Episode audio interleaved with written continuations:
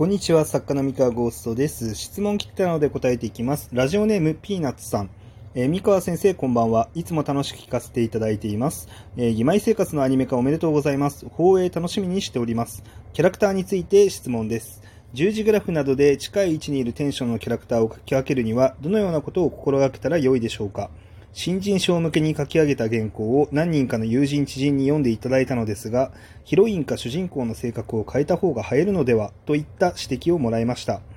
具体的には主人公は復讐心を抱えた暗めのキャラで、ヒロインは感情表現をあまり表に出さないタイプのため、どちらかの性格を明るめにした方が対比的になって映えやすいとのことでした。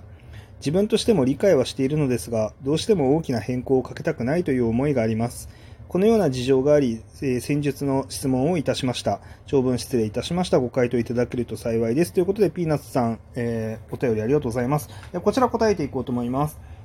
えっと、要は明るいキャラか暗いキャラかっていう点で、まあ、ほぼ同じ側に属しているキャラクター2人が、えー会話するときに、まあ、その個性を際立たせる方法っていうことですね。はい。えーこちら、えー答えていこうと思います。えーとですね、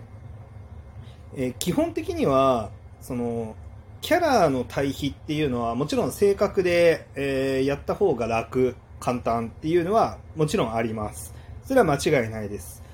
えーただですね、まあ、こその上で、えーこう、同じような属性に位置するキャラクター同士の掛け合いで面白くするっていうのはですね、まあ、ちょっとテクニカルではあるんですけれども、やりよう自体は全然あります。はい。で、えーまあ、問題なのは、ちゃんと作者自身が、あ問題というか大事か、大事なのは、作者自身が、えーそのキャラクター、その2人のキャラクターの個性の違いがどこにあるのかっていうのをしっかり自分で理解しておくこと。で、それを、えー人に分かりやすく表現することっていうのがすごい大事で、えー例えば、えー頭脳明晰なキャラ同士だったとしても、えー全く同じ頭脳明晰さなのかっていう問題がありますよね。あの片方があのとにかく数学的な頭脳明晰さを持っているもう片方が、えー文学的な頭脳明晰さを持っているっていう方向でも全然違う見え方になりますし、えー例えばその片方は頭脳明晰なんだけど思春期男子らしい、えー本性っていうのが心の中にあるっていうのと片方が、えー頭脳明晰なのは同じなんだけど、えー女えー思春期女子らしいらしいってどんなんどんなんだって話ですけど、まあ、要はなんかこう乙女チックなこう思考回路を持っているとかあのなんかそういった違いだけでもだいぶ変わってくると思いますし、えー例えば趣味趣向が全然違う。家庭環境が全然違う。あのーまあ、片方が金持ち片方が貧乏だったりとか、えー片方がこう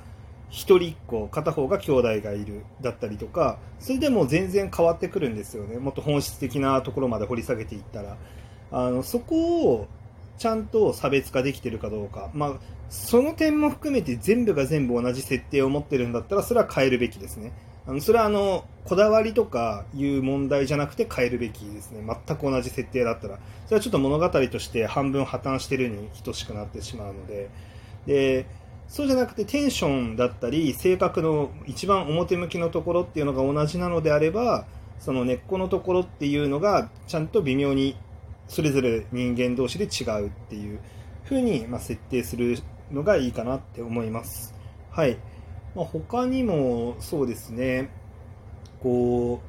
う、まあ、そもそもですね、この例に上がっている復讐心を抱えた暗めのキャラっていうのが主人公で、感情表現あまり表に出さないのがヒロインっていう話であれば、えっと、主人公が、えー感情表現を表に出さないタイプかっていうと、そんなことないと思うんですよね。だって復讐心持ってるんですもん。もう復讐したくてしょうがないっていう感じですよね。まあだけどヒロインは感情を表に出さないとはいえ別に復讐心を持っているわけではないのでおそらくちょっと優しいと思うんですよね。他の人に対して。だから例えばこう復讐心持ってるがゆえに主人公が、えーこうなんだろうな悪党に対して、まあ、ちょっと辛辣な言葉遣いを使ったりとか、えー容赦のない選択をしてしまうときに、えーヒロインはもしかしたらそっとたしなめるかもしれないしあのそれは違うのではっていうふうに言うかもしれないし逆に、えー、っとヒロインにしか刺さらないこの怒りポイントっていうのも多分逆にあるかもしれなくて復讐心抱えてこうドロドロの主人公が意外と踏み切れないところでそのヒロインがサクッとあの手を下すみたいなことももしかしたらあるかもしれないですよね。なのでこう何に怒るのかっていうところとか何に喜ぶのか何に悲しむのかっていうところを変えるだけでも同じテンションのキャラクターでも個性が際立つんですね。なのであのそこをしっかり練り上げていってでしかも設定するだけじゃなくてちゃんと読者にも見せてあげるっていうのが大事かなって思います。おそらくなんですけど、それが見せられてないんじゃないかなって思うんですね。その、お友達に、えー、読んでもらった時に、あれ、この2人ほとんど同じだなって思われてしまってるってことは、多分そこのところを分かりやすく見せることができてないかなって思うので、それを本当にしっかりとやるっていうのが大事かなと。だから、あの、コツは、喜怒哀楽、もう分かりやすく喜怒哀楽をこうこのキャラクターは何に対して喜怒哀楽を覚えるのかっていうそのそこのを箇条書きにしてみて、えー、主人公のきあの喜怒哀楽。例えば喜びは、えー、そうですねあの美味しいパンを食べた時。で、えー、怒るっていうのが、えー、例えばかつて家族を野党に殺されたことがあるので、えー、盗賊行為を働くようなあの要はそのえー、素行の悪い人間を見るっていうのがもうそもそもその時点で起こるっていうのが、まあ、起こる。で、喜怒哀楽の悲しみのところでは、じゃあその、かつて野党に家族を皆殺しにされているので、えー、こう、なんだろうな、こう、家族の愛だったり、えー、そう、そういうものを見たときに悲しみを感じるとか、えー、で、楽、まあ、楽しい、楽しいっていうのが、うーん、そうだな、まあ、喜びとかぶるんですけどね。喜怒哀楽、喜びとかぶるんですけど、まあ、例えば、そうだな、うーん、武器の手入れをしているのがなんか楽しいとか、だとするじゃないですか、主人公が。じゃあヒロインは何なのって言った時に、ここで、じゃあ主人公がそのパンを食べることに喜びを見出してるっていうキャラなんだとしたら、まあ、多分ヒロインもそれ同じにしちゃうと、まあ、ちょっと若干被るんですよね。で、じゃ例えば、えっ、ー、と、こうヒロインの方はモンスターと戯れるのが、あの、こう喜びを感じる瞬間。つまり人間社会じゃなくて、こう魔物をたわあのと戯れたり、こう、あんまり害のない野生の獣みたいなのと戯れるのが好きみたいな感じにして、で、こう、次にじゃあ何に怒るのっていう時に、の悪いやつに対して怒るみたいな感じにすると主人公とかぶっちゃうから、じゃあ、例えばそうだな、何に対して怒るのかな。うーんと、そうですね。悪いやつに対して別にそこまで強烈に怒らないけれども、例えば、えー、そうだな。花を踏みにじられると怒るとかね、こ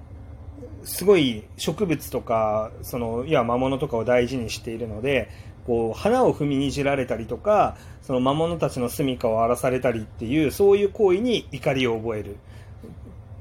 で、じゃあ悲しみ、何に悲しみを覚えるのかっていうところで、例えば、えー、人の集団に受け入れられないっていうところに悲しみを覚えるかもしれないし、えー、でじゃあ楽たの楽しい何を楽しんでるっていうので、まあ、主人公は武器の手入れが楽しいかもしれないんですけど例えばじゃあそのヒロインっていうのはうんとこう夜空を見上げて星を見るのが楽しいとかあの歌を歌うのが楽しいとかお風呂入るのが楽しいとか、まあ、何かそういうものにこう置くんですよね、まあ、そうするとあの喜怒哀楽で主人公とヒロイン全然違うものが出来上がってで、しかもその何に起こるかっていうところっていうのは、もうツボが全然違うから、あの、それぞれ、あ、こいつこういうことに起こるんだっていう、こう、相手に対する気づきのシーンだったりとか、あの、逆にその自分が持ってないものを相手が持っていることによって、えー、一段階成長したりとかっていうシーンが描けるっていうまあ、そういう感じですね。はい。まあ、今はちょっとね、具体的に適当にこう、喜怒哀楽当てはめたんですけど、まあ、喜怒哀楽だけじゃなくて、まあ、要は何が起こった時にどんな反応をするのかっていうところが、あのそのキャラごとにしっかりと差別化されていてで作品の中でしっかりそれが、えー、描か描ききっていればですねあの特に問題はないあのキャラの方向性がかぶっていてもちゃんとキャラは際立つっていうふうに、まあ、思っております。はいあのまあ、今の観点でいろんな作品を見てみるとあなるほどなって多分なると思いますのであのぜひ覚えておいてもらえればなと思っています。というわけで、えー、今日はこんな感じのなんか実践的な、ね、話になって、まあ、ちょっと難しいかもしれないですけれども、えー、ちょっと意識してみると変わるんじゃないかなと思います。はい。えー、まあ、こんな感じで質問に普段答えてますので、えー、よろしかったらお便りだったり質問箱、えー、どしどし、え送っていただければと思います。はい。皆様の創作が良いものになりますように。お疲れ様でした。